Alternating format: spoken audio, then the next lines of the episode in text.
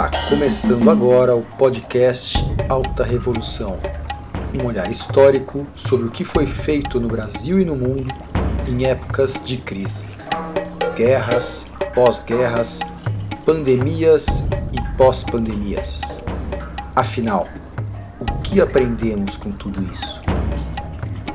A cada episódio, um recorte da história. Produzido pela Resgate Cultura. Carlos Chagas, Zilda Arms, Vital Brasil, Adolfo Lutz, Oswaldo Cruz, Emílio Ribas.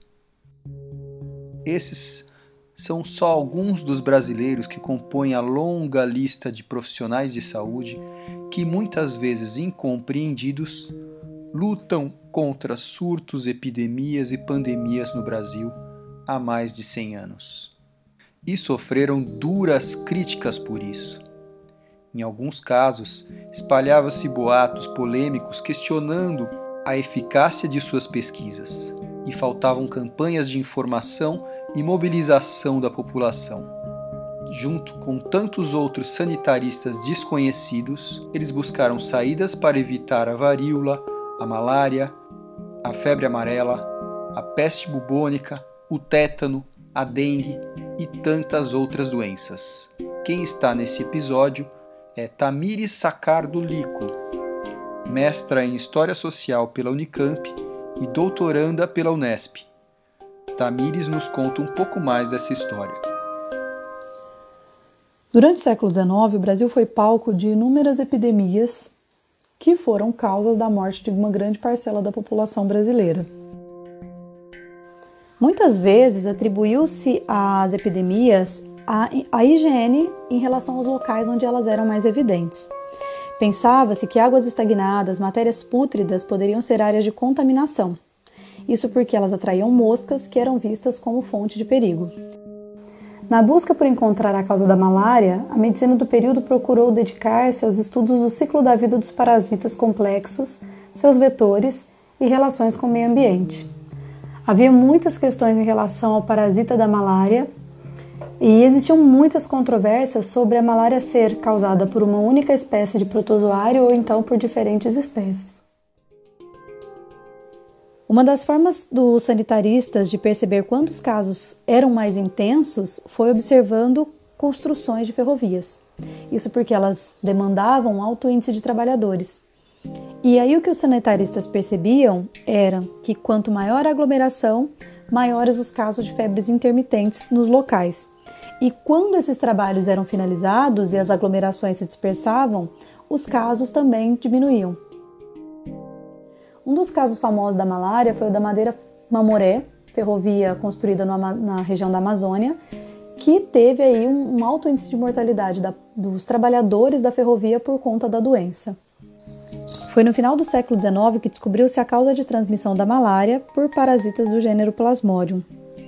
Junto a esse período de, de grandes doenças, grandes epidemias no Brasil e no mundo, nós também temos ações de sanitaristas que vão passar décadas e décadas né, pesquisando sobre as causas, sobre as formas de contágio em relação a essas doenças e sobre as formas de evitar com que elas acontecessem e seus respectivos tratamentos. Sanitaristas como o Oswaldo Cruz, foi responsável por combater a febre amarela, a malária e a peste negra no Porto de Santos, e o Carlos Chagas, também sanitarista brasileiro importante no combate à malária.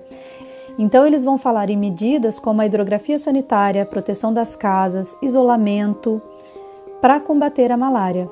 Além disso, o, esses sanitaristas vão perceber que as péssimas condições de trabalho e de alimentação das pessoas de um determinado local também vai gerar predisposição de doenças.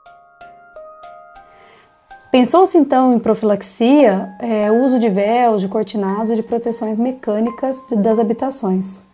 O Carlos Chagas percebia ainda que em áreas de aglomeração, como construções, era necessária a imposição da proteção coletiva, Nesse mesmo período das, das grandes epidemias no país, nós também temos a, a criação de vários institutos bacteriológicos para tentar lidar com essas doenças. Um dos exemplos foi a criação do Instituto Bacteriológico de São Paulo, que hoje é conhecido como Instituto Adolfo Lutz. O Instituto Butantan, que fica em São Paulo, e o Instituto Soroterápico Municipal do Rio de Janeiro, que fica né, na cidade do Rio de Janeiro. Hoje ele é conhecido como Instituto Oswaldo Cruz. No início do século XX, os institutos Oswaldo Cruz e Butantan, hoje referências nacionais e internacionais, né, é, passa a ter como objetivo a preparação de substâncias para o tratamento de malária e de outras doenças. Ainda hoje, esses centros de pesquisas integram pesquisas científicas e tecnológicas e eles são os atuantes na produção de vacinas, dos imunobiológicos e da divulgação científica brasileira. O Instituto Butantan, atualmente, ele, ele tem uma parceria com a empresa farmacêutica chinesa Sinovac e ele atua junto a essa, essa empresa na produção de testes para uma vacina contra a Covid. Tem esses testes avançados e é uma das esperanças nesse momento. Esse é o Alta Revolução, um podcast sobre a evolução da humanidade em tempos difíceis. Direção e edição Adolfo Borges. Produção Resgate Cultura.